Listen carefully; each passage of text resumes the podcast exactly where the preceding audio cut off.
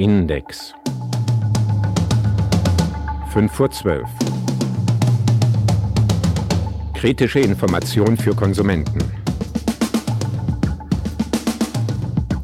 Die große Nachfrage nach Tastenwahltelefonstationen hat PTT überrumpelt und trotzdem unausgelastete Kapazität beim Fabrikant, drei Vierteljahr Wartezeit für einen Abonnent. Das ist Radio Retro. Ein Ohr voll aus dem Archivschatz von der SRG. 1975 war es noch so, dass man bei der PTT einen Telefonapparat gemietet hat. Und wo dann die technische Neuerung kam, ist, dass man die Telefonnummern nicht mehr hat müssen drehen, sondern hat können drucken, ist die Geduld der Konsumenten strapaziert worden. Zwar hätten die Schweizer Hersteller von diesen Tastenwahltelefonen mehr produzieren aber die PTT ist auf Brems gestanden. Ein Fall für die Konsumentensendung Index mit dem Nicolas Lombard. Radio Bern, grüß Gott wohl. Ihr hättet gerne die Indexredaktion. Sie kommt gerade.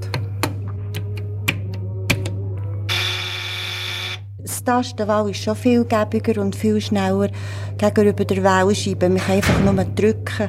Unsere Studiotelefonistin ist nicht die einzige, die so denkt. Tausende von Telefonabonnenten in der Schweiz denken gleich. Aber sie müssen heute rund neun Monate warten, bis sie vor PTT eine Tastenwahlstation bekommen. Produziert werden TWT, das ist die gebräuchliche Abkürzung für Tastenwahl, Telefon, produziert werden die Apparate von Firma Autophon in Solothurn. Zusammen mit der Generaldirektion PTT hat die Firma die schweizerische Version von TWT entwickelt.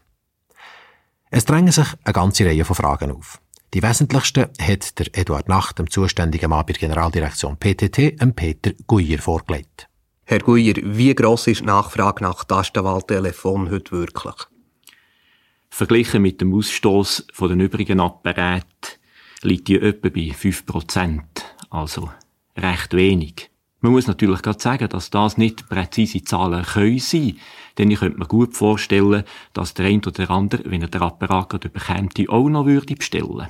Äh, die Tastenwahlstation kostet der Abonnent ja 8 Franken mehr im Monat, wenn die konventionellen Stationen mit dem Nummernschalter, mit der Wählscheibe.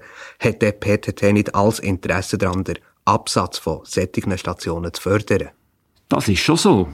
Aber äh, wir müssen natürlich die Stationen auch kaufen und brauchen dort auch einen Haufen Geld.